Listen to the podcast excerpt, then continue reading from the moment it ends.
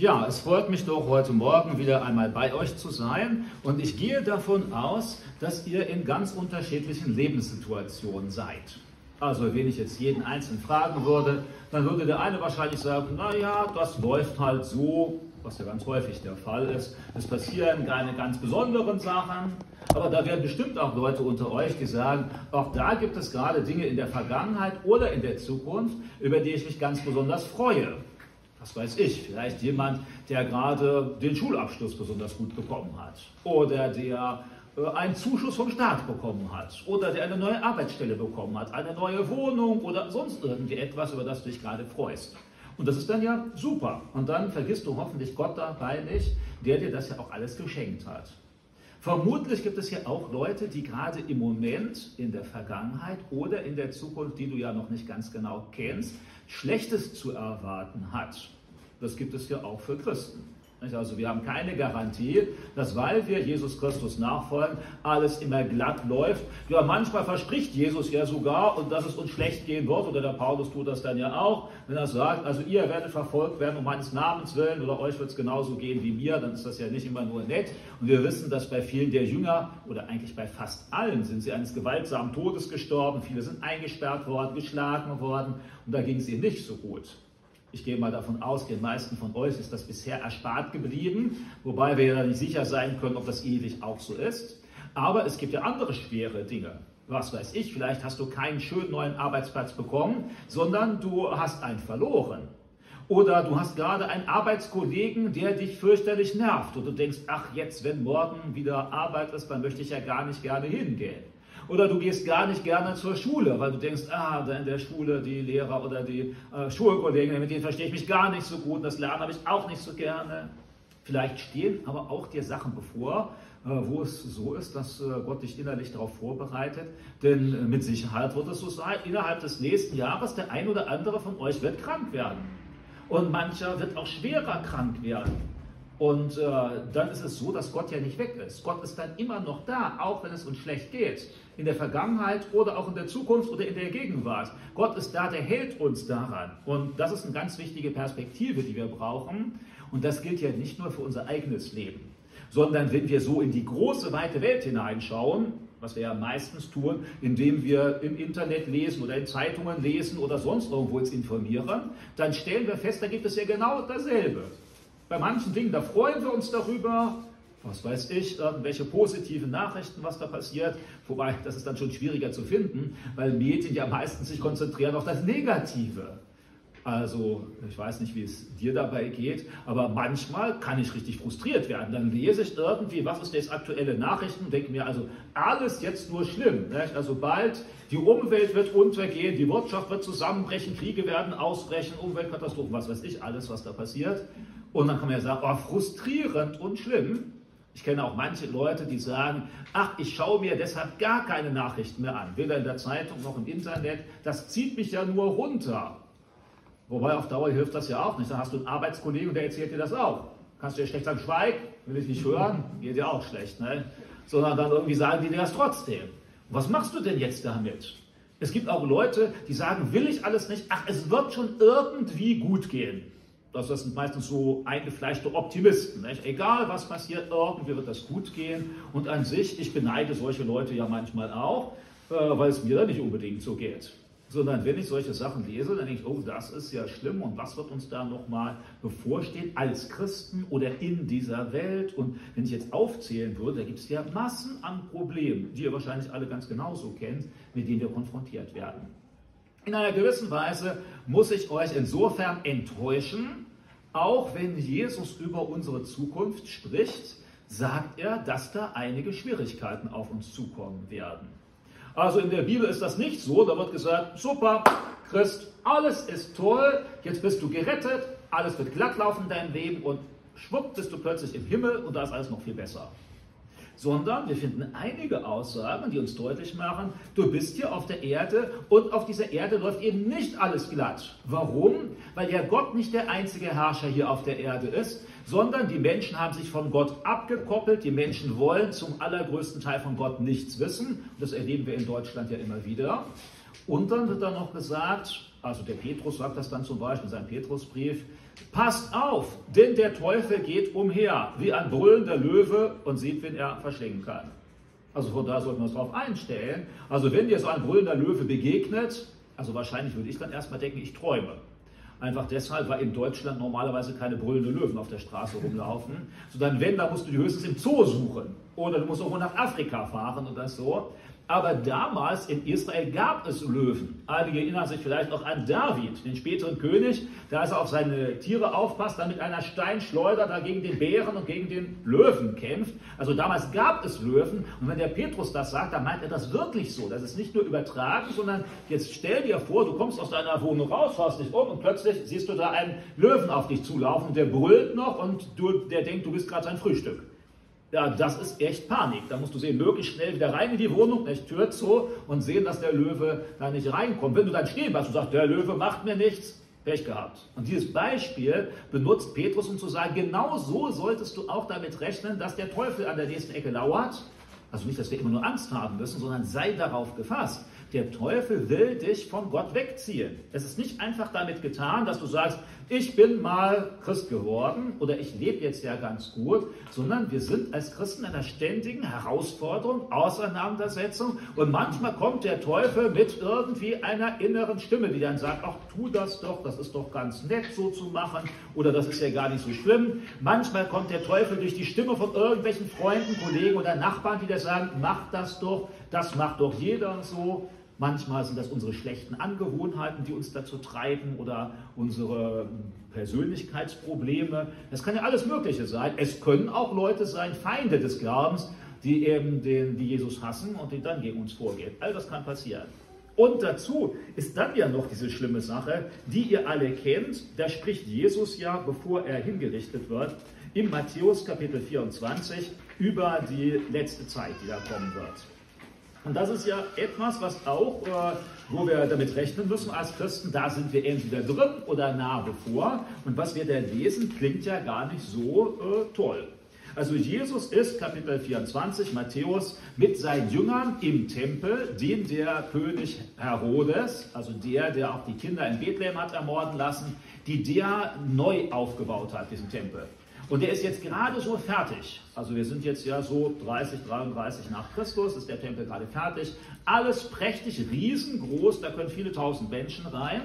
Und äh, da sagt Jesus, dieser Tempel wird zerstört werden. Und die Jünger fragen ihn dann und sagen, ja, wann wird der Tempel zerstört? Und wann wirst du wiederkommen? Und wann ist das Ende der Weltzeit? Äh, jetzt erwähnt Jesus das alles nur zusammen. Er nennt Kennzeichen, die für alle diese Ereignisse sind. Also auch für das, auf das wir als Christen ja als nächstes warten, nämlich äh, die Wiederkunft Jesu. Wenn wir in der Bibel nachlesen, gibt es ja mehrere Wiederkünfte Jesu. Also das heißt, wenn ihr davon lest, müsst ihr immer ein bisschen aufpassen, was ist denn damit gemeint, weil Jesus als nächstes wird dann wiederkommen, wenn er den Antichristen besiegt. Also das heißt, die Bibel sagt uns ja, wir steuern direkt zu auf die Zeit der Trübsal, da wo dann ein Antichrist, also eine Person, die sich an die Stelle Jesu stellt, verehren lassen wird, sogar im Tempel in Jerusalem und die Menschen mit sich ziehen wird, wo die Leute begeistert sein werden, sagen, boah, ist der toll und der wird alle unsere Probleme lösen, der wird unsere Wirtschaftsprobleme lösen, unsere politischen Probleme lösen, unsere ökologischen Probleme lösen, unsere religiösen Spannungen lösen. Plötzlich gibt es keine Feindschaft mehr zwischen Muslimen und Christen und Buddhisten, alle sind eins und alle kommen zusammen und verehren eben diesen Antichristen. Das ist das, was die Bibel uns beschreibt. Und dann wird gesagt, danach wird es die nächste Wiederkunft Jesu geben. Und dann wird Jesus kommen, wird dem Antichristen sagen, halt, so geht das nicht weiter. Er wird ihn besiegen und wird dann sein Reich aufbauen. Und dann lesen wir in der Bibel aber, am Ende dieser Zeit wird der Teufel noch einmal freigelassen werden und dann werden sich viele ihm anhängen und dann wird Jesus nochmal wiederkommen danach und wird diesem Aufruhr gegen Gott ein Ende bereiten. Also da gibt es dann erst die nächste Wiederkunft, auf die wir warten, ist dann die an der Zeit, wenn der Antichrist auftaucht, also dann, wenn es ganz besonders schlimm wird. Und hier berichtet Jesus einige Punkte, auf die wir uns dann also einstellen sollten. Ab Vers 4. Und Jesus antwortete und sprach zu ihnen, habt Acht, dass euch niemand verführt. Denn viele werden unter meinem Namen kommen und sagen, ich bin der Christus. Und sie werden viele verführen. Ihr werdet aber von Kriegen und Kriegsgerüchten hören, habt Acht, erschreckt nicht, denn das alles muss geschehen, aber das ist noch nicht das Ende. denn ein Heidenvolk wird sich gegen das andere erheben und ein Königreich gegen das andere. Und es werden hier und dort Hungersnöte, Seuchen, Erdbeben geschehen. Dies alles ist der Anfang der Wehen. Dann wird man euch der Drangsal preisgeben und euch töten, und ihr werdet gehasst werden von allen Heidenvölkern um meines Namens willen. Und dann werden viele Anstoß nehmen, einander verraten und einander hassen. Und es werden viele falsche Propheten auftreten und viele verführen. Und es wird die Gesetzlosigkeit überhand nehmen und die Liebe wird in vielen erkalten. Wer aber aushält bis ans Ende, der wird gerettet werden. Und dieses Evangelium vom Reich wird in der ganzen Welt verkündigt werden zum Zeugnis für alle Völker und dann wird das Ende kommen. Mit Ende ist jetzt gemeint eben diese Zeit von dem Antichristen und wenn Jesus dann kommt, um ihn zu besiegen. Wenn wir uns das durchlesen, dann sollte uns auffallen, das meiste, was hier beschrieben wird, das dreht sich gar nicht um das, was draußen in der Welt um uns herum stattfindet. Da steht gar nicht so viel, was in der Politik oder bei nichtgläubigen Menschen stattfindet, sondern das meiste, der Schwerpunkt von dem, was Jesus hier beschreibt, ist das, was bei uns als Christen stattfindet. Also ganz am Ende kommt er ja mit einer der wenigen positiven Signale vor dem Ende. Nämlich das positive Signal, bis Jesus wiederkommt, wird überall auf der ganzen Welt das Evangelium verkündigt. Das ist doch etwas, darüber wollen wir uns freuen. Das ist doch super. Menschen, die früher nie was von Jesus gehört haben, jetzt hören sie das. Und auch wenn manche Missionswerke sagen, ja, es gibt ein paar Völker auf der Erde und ein paar Sprachen, in denen gibt es das Wort Gottes noch nicht. Das stimmt. Aber grundsätzlich sind wir eigentlich schon lange so weit, dass auf der ganzen Welt das Evangelium verkündigt wird. Es gibt heute kein Land auf der Welt, wo nicht Evangelium verkündet wird. Ja, es gibt Länder, in denen es verboten, Christ zu sein, in denen es verboten zu missionieren aber in dem wird trotzdem missioniert und das Evangelium verkündigt. Zum Beispiel wissen das ja vielleicht manche, dass im Iran, nicht, im Iran viele Leute zum Glauben kommen, obwohl es streng verboten ist zu missionieren. Ja, wodurch? Du kannst da missionieren über das Internet. Das kannst du sogar von hier, von Deutschland aus. Du kannst dich irgendwo einloggen und dann kannst du Sendungen machen, wenn du Farsi sprichst, nicht, das ist die Sprache, die Leute sprechen, oder manche auch Englisch, Studenten können auch Englisch, und dann redest du mit den Leuten über den christlichen Glauben. Meine Schüler an der Bibelschule Brake fordere ich auf, wenn ich ihnen unterrichte, was die anderen Religionen sagen, auch der Islam, dann müssen sie unter anderem ein Interview führen mit einem Muslim. Und dann sage ich ihnen, ja, dann geht doch mal, sprecht mit einem im Iran oder im Irak oder sonst irgendwo auf der Welt und das ist möglich. Wir müssen nicht mal in dem Land drin sein, sondern wir können alle von zu Hause aus Missionare sein und auf Jesus hinweisen, weltweit. Also insofern, das geht überall herein. Und manche Staaten versuchen das zu stoppen, wie auch in China oder Nordkorea. Und trotzdem gibt es dann Sendungen über manchmal Radio, manchmal über Fernsehen, manchmal über Internet in diese Länder herein, sodass Evangelium verkündigt wird. Und da können wir doch sagen, ja, das ist doch mal eine positive Botschaft. Wir sehen das, was Jesus damals verheißen hat und was ja kein Mensch ahnen konnte. Denn zum damaligen Zeitpunkt, wer konnte ahnen, dass diese kleine Gruppe von Christen, die sich da um Jesus geschart hat, dass die einmal die ganze Welt, wirklich buchstäblich die ganze Welt mit dem Evangelium erreichen? Das ist ein Grund, wo wir uns freuen können. Allerdings, da stehen auch andere Dinge, die uns als Christen betreffen, die nicht so angenehm sind. Da steht da, ihr werdet gehasst werden von allen Völkern. Das ist nicht angenehm. Und manche stellen sich vielleicht die Frage, ja, wie kann denn sowas passieren? Stückweise passiert das ja schon gegenwärtig. Also zum Beispiel, wenn du zu christlicher Sexualethik stehst und das in der Öffentlichkeit auch sagst, dann wird ganz schnell gesagt, du bist homophob. Also das heißt, du bist eigentlich krank und du bist bösartig und du bist unterdrückerisch und du bist intolerant und so. Und das betrifft zwischenzeitlich immer mehr Dinge. Das betrifft nicht nur die Homosexualität. Das betrifft auch, meinetwegen, wenn du mehr als ein Kind hast, dann können Leute schon auf dich zukommen und sagen, du Umweltzerstörer. Dein Kind hinterlässt einen negativen CO2-Abdruck, nicht? Denn besser ist es keine Kinder, das ist gut für die Umwelt. Sowas kann dir begegnen heute. Oder dass eben Leute sonst sagen, du bist irgendwie komisch und seltsam, weil du dich nach biblischen Prinzipien richtest. Denn Menschen schmeißen biblische Prinzipien immer mehr über Bord in der Welt, in der wir leben. Und dann merken wir, dann kann das ganz schnell kommen, plötzlich sind die Christen diejenigen, die schuld sind an allem Möglichen. Die Christen sind diejenigen, über die man schimpft und sich beschwert. Das kann kommen und Jesus sagt, es wird so sein. Ihr werdet gehasst werden von allen Völkern. Darüber, darüber können wir nichts tun, das können wir nicht verändern. Du kannst es höchstens verändern, indem du dich der Welt anpasst. ja, dann wirst du nicht mehr verfolgt werden, dann wirst du nicht mehr angegriffen werden. Auch der Christ heute, der nicht als Christ erkennbar ist, der wird nicht angegriffen. Wieso denn auch? Du bist ja so wie die Welt, also warum sollen sie dich angreifen? Und dass du nur im Heer noch Mitglied in einer Gemeinde bist oder vielleicht am Sonntagmorgen einen Gottesdienst besuchst, das interessiert die Leute nicht. Also nur wenn echte Veränderung in deinem Leben ist und wenn Menschen das spüren, dann gibt es auch den Widerstand. Da steht aber, und das sollte uns persönlich herausfordern, weil da können wir etwas verändern, da steht nämlich, und die Liebe wird in vielen erkalten und viele, viele werden Anstoß nehmen aneinander, werden einander verraten und einander hassen. Über wen spricht er hier? Er spricht über Christen.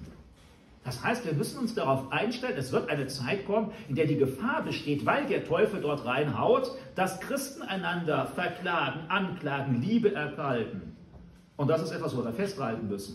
Denken wir mal, wenn der Apostel Paulus im 1. Korintherbrief 13 schreibt, dass die Liebe das Höchste von allem ist und sagt, wenn du die nicht hast, ist alles andere, egal wie fromm du redest, egal wie viel du betest, egal wie viel du missionierst, spielt alles keine Rolle, wenn dir die Liebe fehlt, die Gott schenkt. Also nicht irgendwie so eine Liebe, die man aus dem Bauch selbst produziert. Und hier steht, die Liebe wird erkalten. Und ich glaube, wir haben in den letzten anderthalb Jahren, ich weiß nicht, wie es euch geht, aber in den letzten anderthalb Jahren mit den Corona-Auseinandersetzungen das manchmal genau das erlebt. Da bin ich in Gemeinden und Christen, die vorher Brüder waren, die einander geliebt haben, plötzlich zerstreiten sie sich, weil sie irgendwelche Corona-Maßnahmen unterschiedlich einordnen. Der eine sagt, du bist geimpft, ah, du gehst verloren, du hast das Mal des Antichristen. Der andere sagt, du bist nicht geimpft, du hast ja keine Liebe für deine Mitmenschen und überhaupt, was machst du da? Und plötzlich gehen Christen aufeinander los, wobei es ja noch nicht einmal um irgendwelche wirklich geistlichen Fragen geht, sondern nur darum, wie schätzen wir jetzt die aktuelle Lage ein und meinen wir, dass eine Impfung hilft oder nicht, oder wie gefährlich ist Corona oder nicht. Das hat ja alles mit der Bibel erstmal wenig zu tun. Und trotzdem merke ich bei ganz vielen Gemeinden, wo tiefer Streit plötzlich da ist, wo Leute nicht mehr zur Gemeinde kommen, wo einer nicht mehr mit dem anderen spricht, obwohl es sein Bruder ist, mit dem er in Ewigkeit zusammen sein will oder soll. Und da ist die Frage, wie kommt sowas? Da merken wir, aus der Welt heraus kommt dieser Streit. Der kommt nicht durchs Bibellesen. Der kommt nicht durch das brüderliche Miteinander leben, sondern der kommt aus der Welt, weil eine, der eine schaut sich den YouTube-Video an und der andere den und die sagen was anderes und jeder sagt, ich habe recht und plötzlich streitet man miteinander und am Ende kommt doch das gar nicht darauf an, egal ob Corona gefährlich ist oder nicht, egal ob du dich impfen lässt oder nicht, das spielt doch für den Glauben erstmal eine ganz untergeordnete Rolle. Das heißt ja nicht, dass man darüber keine Meinung haben kann. Aber ist das nicht erschreckend, wie in vielen Gemeinden? Ich hoffe ja bei euch nicht. Ne? Nicht, dass ihr wieder sagt, doch, bei uns leider auch. Aber ganz viele Gemeinden, die ich treffe, das sind große Auseinandersetzungen in den letzten anderthalb Jahren gewesen, um ein Thema, was geistlich eigentlich von ganz, ganz untergeordneter Relevanz ist. Wenn ihr mal nachlest, okay, es gab auch Christen, die haben mir geschrieben, siehst du Michael, da steht Corona sogar in der Bibel. Zum Beispiel bei den Reitern, der Reiter mit dem fahlen Pferd trägt eine Krone auf dem Kopf. Da hat mir einer geschrieben, Michael, du musst die Leute warnen, denn auf Lateinisch heißt Krone Corona. Und siehst du, da ist schon Corona in der Bibel, der Reiter auf dem fahlen Pferd hat Corona mitgebracht. Dann musste ich den Bruder aber leider hinweisen darauf, dass das Neue Testament nicht auf Latein, sondern auf Griechisch geschrieben ist. Und im Griechischen steht dort nicht Corona, sondern da steht Stephanos. Und das ist der Siegeskranz, der ist nicht mal rund, sondern der ist nur so halbkreisförmig, hat also mit dem Virus null und gar nichts zu tun, weder vom Begriff noch vom Aussehen noch von sonst irgendwas. Also manche Christen auch, dass ich dann enttäuschend fand, weil sie unbedingt die Bibel politisieren wollen, lesen plötzlich irgendwas in die Bibel hinein, so um die Ecke herum und machen dann Leute nervös. Das steht da dann eben gar nicht. Also da muss man schon genauer hinschauen. Also von Seuchen steht, haben wir ja gelesen. Am Ende der Zeichen werden Seuchen auftreten. Deshalb sollte es uns gar nicht wundern, wenn Corona nicht die letzte ist, sondern wenn da noch zahlreiche kommen. Denn Jesus hat doch gesagt, es werden Seuchen kommen. Und egal wie sehr du dich engagierst, wird das kommen, weil Gott es schickt. Ich kenne auch manche Christen, die sich sehr engagieren dabei, um den Antichristen zu verhindern. Lasst uns jetzt erkennen die Strategie des Antichristen, dann sind wir dagegen und dann kommt er nicht. Wird das passieren? Nein. Denn du kämpfst am Ende gegen Gott. Denn Gott sagt doch, der Antichrist soll kommen, er muss kommen, damit offenbar wird die ganze Bosheit der Menschen, die sich darin bündelt. Also das heißt, ein Kampf gegen den Antichristen, dass er nicht kommt, ist vollkommen aussichtslos. Da verschwendest du deine Kraft und deine Energie. Deine Kraft und Energie musst du einsetzen, dass du treu bleibst, wenn der Antichrist und die Versuchung kommt. Das ist deine Herausforderung. Da kannst du dabei bleiben. Und dass du möglichst viele Leute noch mitnimmst, dass sie Gott kennenlernen, bevor das soweit ist. Aber verhindern wirst du ihn nicht. Wie sollte das denn gehen? Das wäre genauso wie Gott checkt den Nebukadnezar, damit er Israel demütigt, weil sie sind hochmütig geworden. Und dann konnten sie machen, was sie wollten. Gott hat dem Nebukadnezar den Sieg gegeben. Ja, weil eben Israel sündig geworden ist. Und genauso ist es auch. Gott hat das vorgesehen, dass er kommt. Damit die Menschen, die sich von ihm abwenden, dann nochmal ganz deutlich wird, wer ist eigentlich der Sieger, wer hat eigentlich die Macht in seiner Hand. Deshalb lohnt es sich nicht dagegen zu kämpfen. Aber das ist ein Punkt, den können wir beeinflussen. Die Erdbeben können wir nicht beeinflussen, die Seuchen können wir nicht beeinflussen, die hier angekündigt sind. Aber was wir beeinflussen können, ist, dass wir Liebe haben untereinander. Dass wir trotzdem, dass von außen versucht, in unsere Kreise hinein Streit und Hass und Verachtung und Gleichgültigkeit zu bringen, dass wir da nicht reinfallen, weil das ist doch gerade die Versuchung des Teufels, der uns versuchen will mit irgendwelchen nebensächlichen Themen. Und ich meine jetzt aus göttlicher Sicht nebensächlich. Ja, wenn ihr jeden Tag damit bombardiert werdet, sobald ihr das Internet anstellt, wieder Corona und wieder Corona und wieder Corona. Irgendwann meinen wir alle, das sei das wichtigste Thema im Leben. Das ist es ja gar nicht. Das ist in Wirklichkeit aus der Sicht Gottes ein vollkommen nebensächliches Thema. Und wir sind in der Gefahr, uns so hineinzusteigern, dass wir plötzlich nur noch das sehen und sogar dann die Bruderschaft aufs Spiel setzen. Und das ist es doch nicht wert, egal wie du dazu stehst persönlich. Ich meine, wir könnten jetzt auch endlos lange streiten, wenn jeden Tag äh, in der Zeitung stehen würde, du musst ein Elektroauto kaufen, du musst ein Elektroauto kaufen, du musst ein Elektroauto kaufen, sonst bist du ein böser Mensch dann kann ich euch garantieren, in einem Jahr streiten wir uns in der Gemeinde, wer hat noch ein Verbrennungsauto. Nicht? Morgens, wenn das Auto kommt, dann musst du dein Auto um die Ecke parken, nicht? damit die Brüder dich nicht fertig machen oder die Scheiben einschlagen. Nicht? So. Und dann kommst du dahin und hm, bloß nicht, nein, ich konnte mir das noch nicht leisten, ich habe noch einen Verbrenner. Dann wird das genauso passieren. Warum? Weil wenn die Welt uns immer wieder bombardiert mit solchen Nachrichten, dann meinen wir, die seien ganz besonders wichtig. Und in Wirklichkeit sind sie es für uns als Christen gar nicht. Wir verlieren das Wesentliche aus dem Blick. Das ist ein Problem. Und da können wir etwas machen. Da müssen wir auch etwas machen, sonst wird der Teufel genau das schaffen. Er wird eben auch noch uns weich machen, zerspalten, auseinanderbringen. Ja, und wir sind doch gerade diejenigen, die Hoffnung in die Welt reinbringen sollen, die Leuten zeigen können, wir sind nicht nur von irgendwelchen Ideologien bestimmt oder so. Und das nicht, weil wir wissen, äh, Corona ja, Corona nein, sondern weil wir wissen, Jesus ist da, trotz Corona und trotz Elektroauto oder trotz sonst irgendwas, er ist da und er führt uns in seinem Leben. Das gibt eine Stabilität. Übrigens dreimal in dem Text wird dann auch gesagt, passt auf vor den Verführern und den falschen Propheten, den falschen Christusen. Also das heißt, auch darauf müssen wir in der letzten Zeit achten, dass es Leute geben wird, nicht nur die als Atheisten auftreten und sagen, du darfst nicht mehr glauben, sondern dass es dann Leute gibt, die sagen, ja, guck mal, diese Art und Weise Frömmigkeit ist doch noch viel besser. Oder da ist irgendein neuer Prophet, geweiht, Apostel oder sonst etwas, der hat noch eine neue Offenbarung und die musst du auch noch unbedingt hören. Und wenn ihr euch umschaut, gibt es ja solche Leute. Also bei den Mormonen zum Beispiel, deren Gründer, der Joseph Smith, der sagt, er ist ein, ein äh, Prophet Gottes gewesen und hat dann ein neues Buch, das Buch Mormon, und da steht noch viel mehr drin über das, wie Jesus und Gott eigentlich ist. Und dadurch werden viele, viele Leute weltweit verführt. Aber das ist ja nicht der einzige. Es gibt leider viele, viele solche Leute, die auftreten in dieser vorgeblichen Vollmacht. Gott hat mich geschickt und ich habe euch etwas Neues zu sagen, das braucht ihr. Und dann gibt es immer wieder Christen, die diesen Leuten auch nachlaufen. Und da steht deutlich drin, denkt daran, am Ende der Zeit wird es viele solcher Verführer geben, die im Namen von Jesus Christus auftauchen, die sogar noch Bibelverse zitieren werdet ihr wahrscheinlich kennen, dann habt ihr mit Zeugen Jehovas zu tun. Ja, die zitieren andauernd Bibelverse, vielleicht manchmal sogar viel mehr, als du noch kennst. Aber sie haben trotzdem nicht recht. Aber egal, wie viele Bibelverse sie zitieren. Bibelverse zitieren heißt nicht, dass man recht hat. Es kommt darauf an, dass man sie richtig versteht im Sinne Jesu. Paulus warnt ja sogar von einem Engel, der vom Himmel kommt und sich als Engel Gottes ausgibt und ein anderes Evangelium predigt. Und dann sollst du nicht sagen, boah, mir ist ein Engel erschienen, jetzt weiß ich noch besser, wie das geht, sondern da musst du diesen Engel erstmal überprüfen. Da musst du sehen, Engel, jetzt mal genau, wie ist das? Was sagst du über Jesus? Was sagst du über die Erlösung? Und wenn er dir da irgendwas anderes erzählt, dann weißt du, das ist eben ein Engel des Lichts. Ja, eben, wie ist das nämlich mit dem Teufel? Der gibt sich aus als Engel des Lichts, lesen wir ja. Und dann werden wir aufpassen, Vorsicht. Also es wird in der letzten Zeit falsche Offenbarung und falsche Propheten geben, die die Leute in die Irre führen. Da müssen wir aufpassen. Und das sind solche Punkte, da können wir etwas tun. Ob es Kriege in der Welt gibt, ich vermute, die meisten von euch sind nicht Mitglied der Regierung. Nicht? Mitglied des Bundestages, ich nicht, glaube ich auch nicht. Das heißt, da haben wir kaum Einfluss drauf. Da können wir für beten. Aber worauf wir einen Einfluss haben, ist das, wie wir als Christen miteinander umgehen. Lassen wir uns zerspalten und zerstreiten, lassen wir uns wegreißen von irgendwelchen weltlichen Diskussionen oder halten wir an Jesus und der Bruderschaft fest oder eben auch laufen wir falschen Propheten nach, die uns in die Irre führen. Da müssen wir immer aufpassen. Nicht derjenige, der fromm klingt, ist am Ende auch fromm. Der Antichrist zum Beispiel wird fromm klingen, sagt uns die Bibel ziemlich deutlich. Er wird von Gott reden. Ja, aber er wird nicht zu Gott führen, sondern wird die Leute wegführen. Oder denkt ihr beispielsweise an den Islam? Ja, das ist genauso. Dann kommt der Prophet Mohammed, sagt auch, ich bin ein Prophet von Gott. Und dann sagt er, der Engel Gabriel, der hat mir das gesagt. So, und Christen konnten sofort sagen, ja, den Engel Gabriel kenne ich doch, der war doch auch bei Maria. Ja, dann muss das ja richtig sein.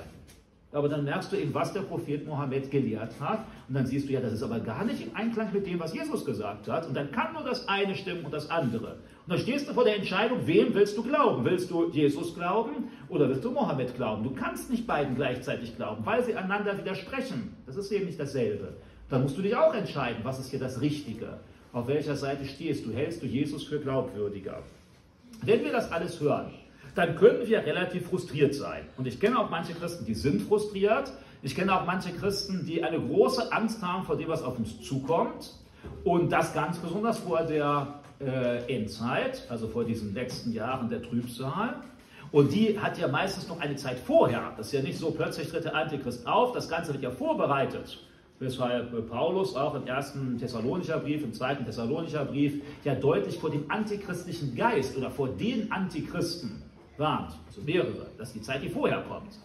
Und äh, die können wir ja durchaus erleben. Vielleicht sind wir ja sogar schon in dieser Zeit drin. Und gerade in dieser Zeit ist es umso wichtiger, dass wir den Blick nicht nur auf den Antichristen richten und nicht nur auf die Endzeit richten und auf die Trübsalzeit richten, sondern dass wir sie darauf richten, was eigentlich das Ziel ist, was Jesus damit erreichen will. Und äh, wenn wir uns das anschauen, dann merken wir, im Grunde genommen können wir uns auch bei all dem, was um uns herum passiert, und seien es Kriege und Erdbeben und Christenfeindschaft, können wir uns freuen. Warum? Weil wir genauso denken sollten wie Johannes am Ende seiner Offenbarung, Maranatha, Herr Jesus, komm bald. Und wir wissen, bevor Jesus wiederkommen kann und wiederkommen wird, wird es eben die Endzeit geben. Aber wir warten ja nicht auf die Endzeit, sondern wir warten dann auf Jesus. Denn am Ende der Endzeit, wer wird siegen? der Antichrist wird dastehen und sagen, ich bin der Herrscher der Welt. Gar nicht. Die Bibel sagt uns deutlich, am Ende der Trübsalzeit wird Jesus siegen. Da sehen wir, Jesus wird am Himmel erscheinen und alle werden ihn sehen und alle werden vor ihm niederfallen und plötzlich hat der Antichrist gar nichts mehr zu sagen. Deshalb, wir müssen auch aufpassen in dieser Auseinandersetzung mit der Endzeit, mit der Trübsalzeit, mit der Zeit, die immer schwieriger wird, in der wir leben, dass wir uns nicht so stark davon gefangen nehmen lassen, sondern dass wir den Blick weiter haben. Ihr wisst, in der Bibel steht, der Antichrist, es gibt verschiedene Auslegungen darüber, die einen sagen, er hat sieben Jahre Zeit, also die, die letzte Jahrwoche, die 70. Jahrwoche bei Daniel. Manche sagen, er kommt aber erst zur Hälfte dieser Trübsalzeit, also erst hat er dreieinhalb Jahre Herrschaftszeit. Aber egal ob dreieinhalb Jahre oder sieben Jahre, das ist doch alles relativ wenig, denn was lesen wir in der Bibel? Danach kommt Jesus und baut ein tausendjähriges Reich auf. Ja, worauf lohnt es sich jetzt zu freuen? Auf tausend Jahre oder Angst zu haben vor dreieinhalb oder sieben Jahren? Da müssen wir sagen, ja klar wird das schwer werden. Aber das ist so ähnlich, als wenn jetzt eine Frau sagen würde, nein, ich will kein Kind bekommen, denn das muss ich ja erst gebären. Man sagt, ja gut, Geburt ist nicht immer ganz angenehm, aber es geht ja hinterher darum, dass das Kind lebt. Und das, lebt, das Kind lebt vielleicht dann 80 Jahre und so. Das ist eine kurze Phase. Oder dann sagst du, ich will Arzt werden, aber ich will keine Prüfung machen. Ja, die Prüfung, um Arzt zu werden, die ist kurz. Da musst du heftig für lernen und dann hast du es gemacht und dann kannst du den Rest deines Lebens als Arzt arbeiten. Aber dann, wenn Leute nur auf die Prüfung schauen, ja, dann aus Angst machen sie vielleicht das gar nicht und vergessen dabei, was sie dadurch als Arzt alles leisten können. Genauso ist es hier. Dass wenn wir zu sehr auf das Leiden schauen, was kommen wird, weil Jesus es ankündigt, dann vergessen wir dabei, was eigentlich nachher auf uns wartet. Und was dann auf uns wartet, also erst einmal nach dieser Trübsalzeit, das möchte ich mit euch äh, lesen, und zwar aus der Offenbarung Kapitel 20. Wir haben ja gerade schon etwas aus Kapitel 21 gelesen. Das ist dann, was noch später äh, auf uns zukommt. Aber erst einmal hier Kapitel 20. Offenbarung Kapitel 20.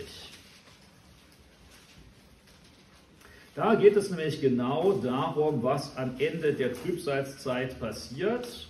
Und da lesen wir dann ab Vers 1. Äh, und ich sah einen Engel aus dem Himmel herabsteigen. Der hatte den Schlüssel des Abgrunds und eine große Kette in seiner Hand. Und er ergriff den Drachen, die alte Schlange, die, den Teufel, der der Satan ist, und band ihn für tausend Jahre. Und warf ihn in den Abgrund und schloss ihn ein und versiegelte über ihm, damit er die Völker nicht mehr verführen könnte, bis die tausend Jahre vollendet sind. Und nach diesem muss er für eine kurze Zeit freigelassen werden. Zuerst mal bis dahin. Hier wird ziemlich deutlich gesagt, am Ende dieser Zeit, Jesus tritt auf. Das lesen wir auch in Matthäus 24, wenn er am Himmel erscheint.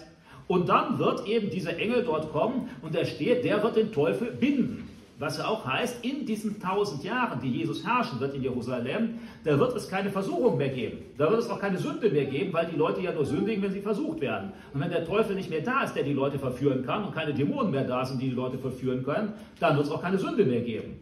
Könnt ihr euch vorstellen, dieses tausendjährige Reich wird prächtig, so wie wir es uns gar nicht vorstellen können. Viele der Probleme, die Leute heute haben, dass einer ungerecht zum anderen ist, dass der eine Krieg führt gegen den anderen, dass der eine den anderen beraubt, weil er meint, Vorteile dadurch zu haben, dass Männer und Frauen einander belügen oder betrügen oder so etwas, das wird es nicht mehr geben, weil es ja keine Versuchung mehr gibt, weil der Teufel für diese tausend Jahre gebunden sein wird. Das ist doch etwas, worauf wir uns freuen können. Das wird hier deutlich gesagt. Tausend Jahre lang der Teufel wird gebunden werden. Und das ist noch nicht das Ende. Noch sind wir nicht bei dem Gericht, vor dem alle Menschen stehen. Aber das ist eigentlich die nächste Stufe, die für uns als Christen ganz positiv ist, auf die wir uns freuen. Und dann Vers 4, und ich sah Throne, und sie setzten sich darauf, das Gericht wurde ihnen übergeben, und die, die, die, und die Seelen derer, die enthauptet worden waren um des Zeugnisses Jesu und um des Wortes Gottes willen und die das Tier nicht mehr angebetet hatten, noch sein Bild, noch das Mahlzeichen weder auf ihrer Stirn noch auf ihrer Hand angenommen hatten und sie wurden lebendig gemacht und regierten tausend Jahre mit Christus. Also hier sind die Leute erwähnt, die in der Zeit der Trübsal oder Zeit des Antichristen treu zu Jesus gestanden haben, aber getötet worden sind, die werden auferstehen.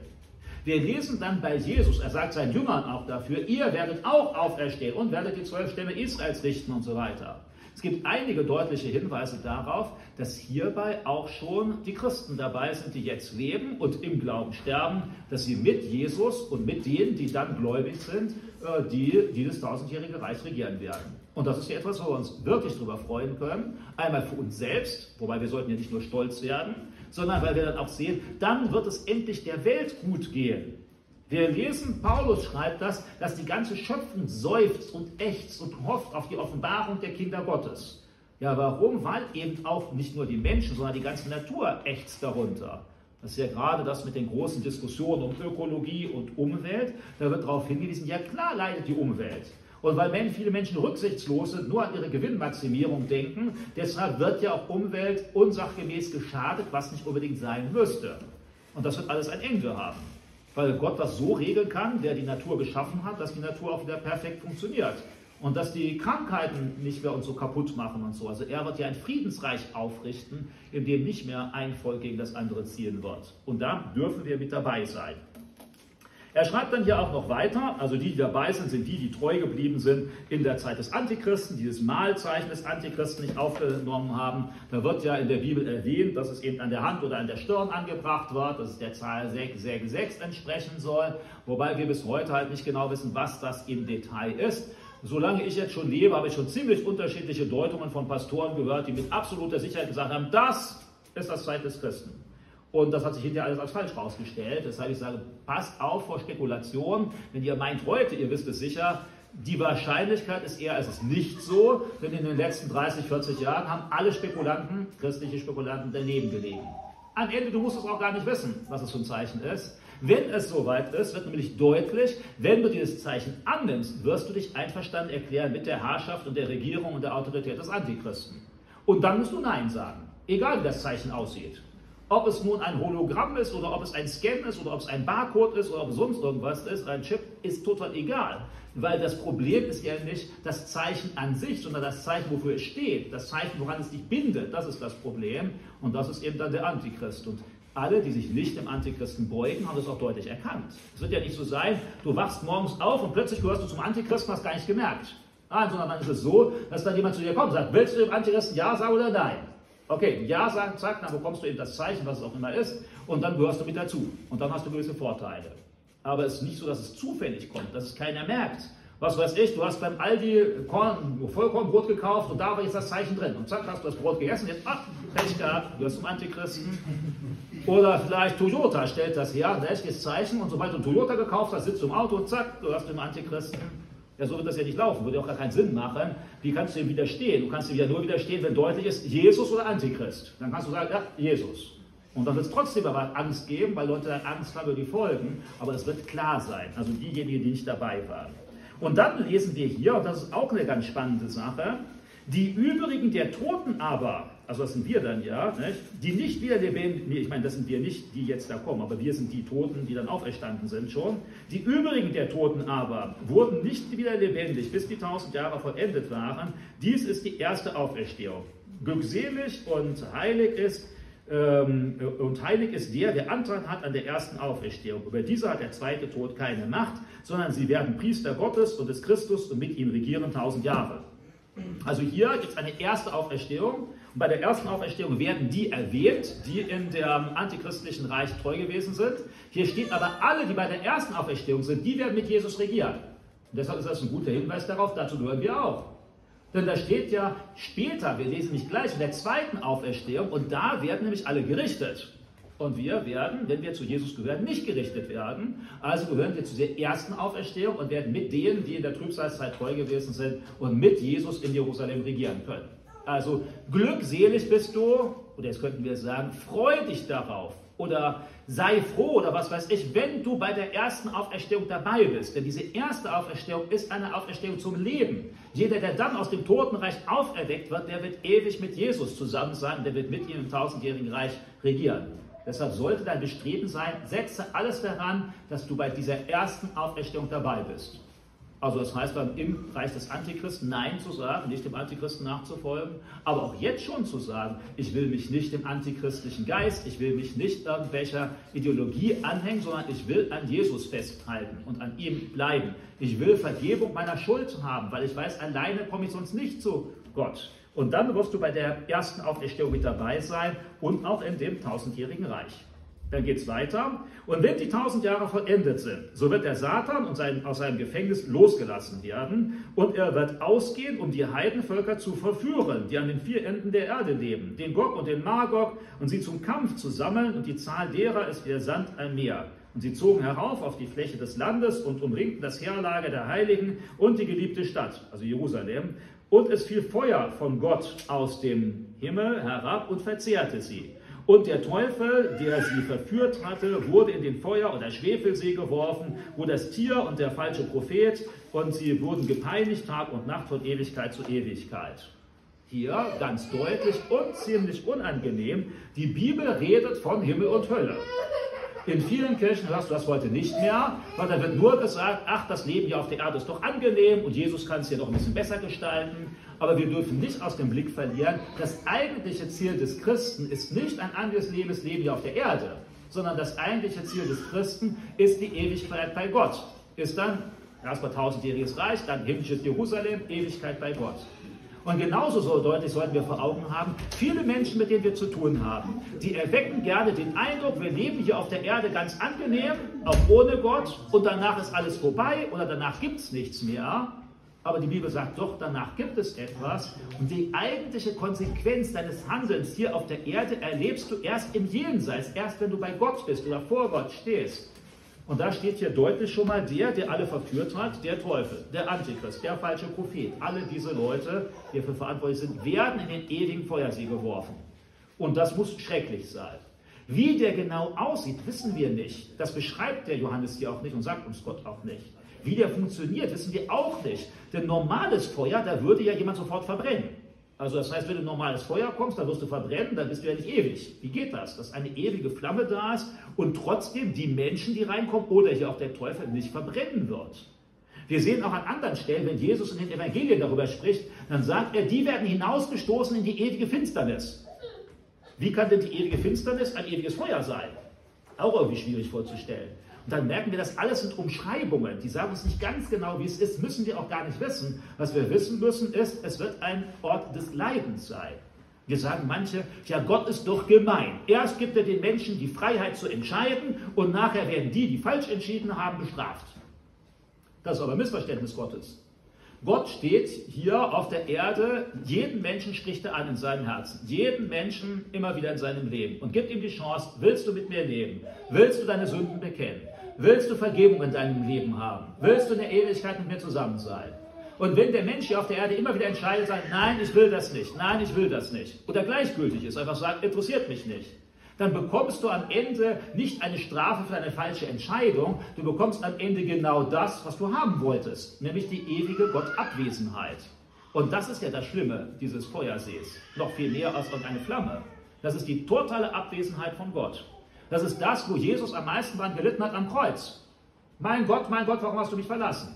Jesus klagt am Kreuz nicht, ach wie weh tut das, obwohl es natürlich wehgetan hat, sondern er klagt darüber über diese Gottabwesenheit, weil das ist das Schlimmste, was dem Menschen passieren kann und was dir bevorsteht, wenn du nicht hier auf der Erde dich für Jesus entscheidest, wenn du nicht sagst, ich will mein Leben mit Jesus führen, wenn du nicht erkennst, dass du schuldig vor ihm bist und um Vergebung bittest, dann wird Gott dir genau das geben, was du eben willst oder was du abgelehnt hast, nämlich er wird dir die ewige Gottferne geben. Und die wird viel, viel schlimmer sein, als was du je hier auf der Erde erleben kannst. Denn hier auf der Erde, da passt Gott auf dich auf. Auch wenn du ungläubig bist, passt ja Gott auf dich auf.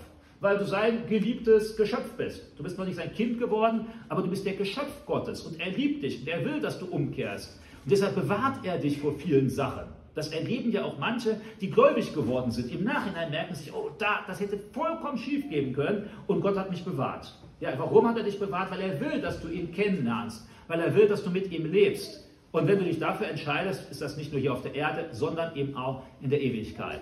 Aber wenn du dich dagegen entscheidest oder gar nicht entscheidest, weil sonst ist mir ja egal, also wird schon irgendwie gut gehen, dann wirst du ewig von Gott getrennt sein. Und das ist, glaube ich, eine ganz wichtige Botschaft, die Jesus gepredigt hat und Paulus gepredigt hat und hier Johannes gepredigt hat. Und die dürfen wir nicht vergessen. Wir müssen Menschen und uns selbst immer wieder in Erinnerung rufen. Unser Leben ist ja nicht vorbei mit den paar Jahren, die wir hier auf der Erde verbracht haben oder noch verbringen werden, sondern unser Leben, das Leben unserer Seele geht ja weiter. Nach dem Tod hat uns Jesus verheißen und er hat die Garantie dafür gegeben, indem er auferstanden ist. Und jetzt geht es darum, diese Entscheidung zu treffen und entweder mit ihm zu leben oder ohne ihn zu leben. Und wer ohne ihn lebt, der wird genau auch an diesen Ort kommen, nämlich des Leidens der ewigen Gottferne.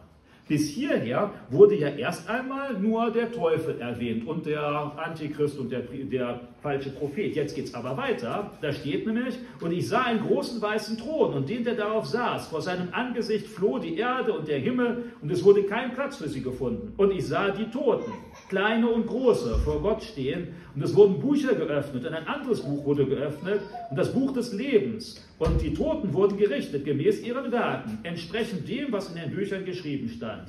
Und das Meer gab die Toten heraus, die in ihnen waren, und der Tod gab das Totenreich, gab die Toten heraus, die in ihnen waren. Und sie wurden gerichtet, ein jeder nach seinen Werken. Und der Tod und das Totenreich wurden in den Feuersee geworfen. Das ist der zweite Tod. Und wen jemand nicht im Buch des Lebens geschrieben funde, der wurde auch in den Feuersee geworfen.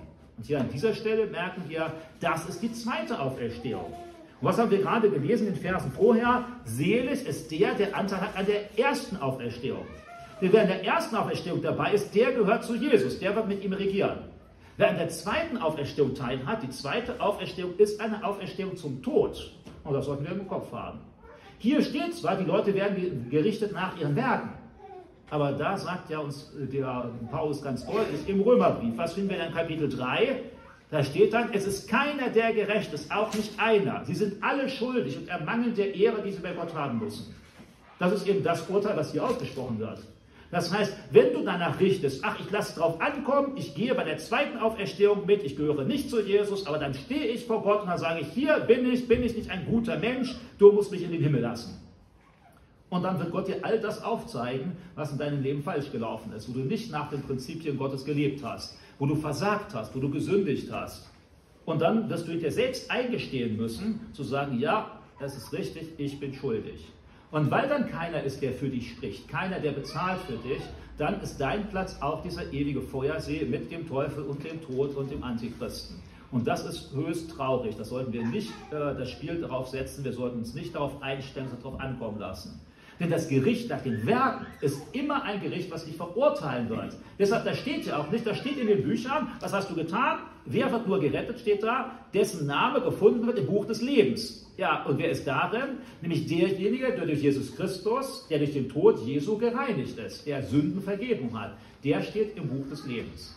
Alle anderen, die nicht darin gefunden sind, steht hier deutlich, werden aufgrund ihrer Werke verurteilt. Und dann sagen manche Leute, ja, das ist ja ungerecht. Und da gibt es ja Leute, die sind viel schlimmer als ich. Da gibt es dann Massenmörder wie ein Hitler oder so oder ein Stalin, die waren doch viel schlimmer. Das stimmt. Die werden vielleicht noch etwas weiter in die Hölle kommen, wo es noch heißer ist. Und du wirst dahin kommen, wo es nicht so heiß ist. Du hast dann nur 10.000 Grad und die haben 50.000 Grad. Ne?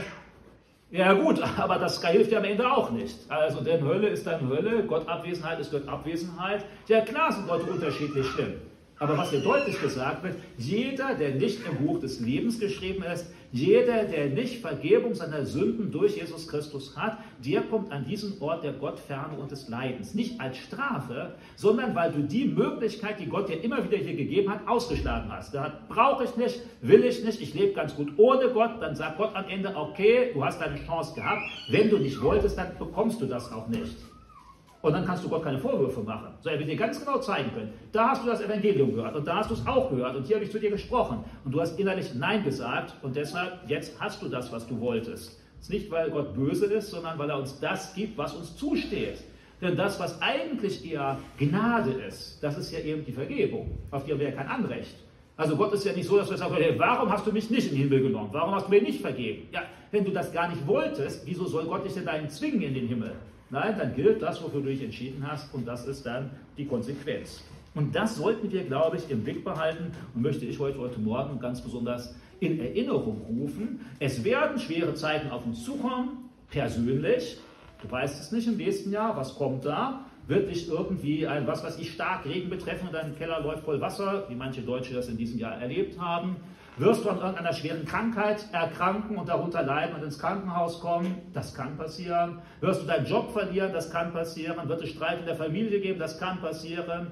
Oder noch schlimmer, eben wir erleben jetzt das langsame Näherrücken des antichristlichen Reiches, dann wird der Druck von außen noch viel stärker und dann müssen wir dem standhalten, weil die Gesellschaft immer weniger will, dass du Jesus nachfolgst, weil sie es als Ärgernis empfinden, dann halte stand.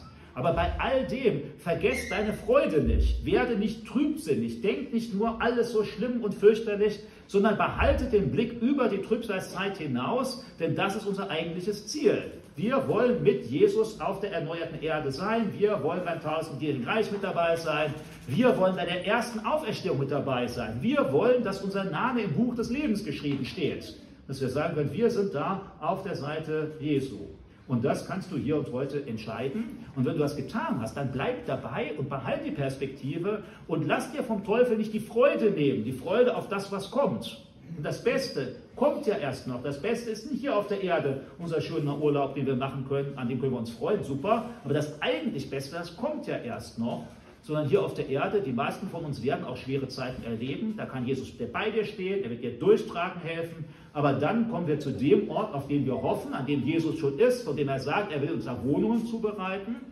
Und wenn du das schon gemacht hast, freu dich daran. Starte in die Welt äh, in der nächsten Woche, also in der Welt, die dich umgibt. Wenn du in der Zeitung liest, wieder irgendeine negative Meldung, dann kannst du sagen, ja, glücklicherweise ist das nicht das Ende. Glücklicherweise steht Gott darüber und er weiß eine Lösung und er wird sie, wenn er auf der Erde regiert, auch äh, haben. Er wird sie anwenden. Darauf können wir vertrauen. Das heißt, wir sind als Christen keine Pessimisten, die sagen, alles immer schlimmer, sondern wir sind Optimisten in dem Sinne, dass wir wissen, Gott hat die Welt in seiner Hand und er wird es am Ende zu einem guten Ziel führen, auch wenn die Menschen alles kaputt machen wollen. Wenn du jetzt noch nicht Christ bist, wenn du einfach dabei bist, weil du so geprägt bist oder weil dich jemand eingeladen hat oder weil du halt ein schlechtes Gewissen hast oder so, schieb die Entscheidung nicht endlos auf. Du weißt nicht, wie viel Zeit Gott dir dabei noch lässt, sondern sei dir darüber im Klaren, du bist schuldig vor Gott und das muss klar sein, sonst, wenn es dir nicht klar ist, dann bete Gott doch einfach darum. Zeig du mir, bin ich schuldig oder nicht? Und Gott wird es dir zeigen. Dann wird dir im Gewissen plötzlich kommen, oh, was habe ich denn da gemacht? Da war ich eigensüchtig, da war ich egoistisch, da war ich stolz, da habe ich gelogen. Und dann kommt eine lange Latte zusammen und dann merkst du, ja, was machst du jetzt damit? Entweder musst du selbst für gerade stehen, dann bist du bei der zweiten Auferstehung. Oder du sagst, Herr Jesus, du hast mir versprochen, du willst mir das vergeben und wegnehmen. Ich bitte dich darum, bitte vergib du mir, was ich falsch gemacht habe. Ich möchte jetzt mit dir leben, möchte ein Leben mit dir anfangen. Und dann ist das der Beginn des Christseins. Alles andere wird dir nicht helfen.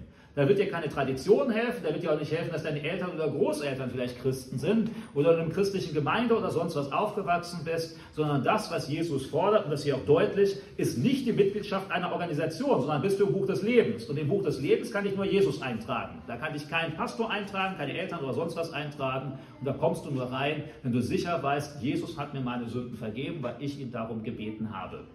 Amen. Amen. An der Stelle bete ich gerne noch mit, mit euch und ihr dürft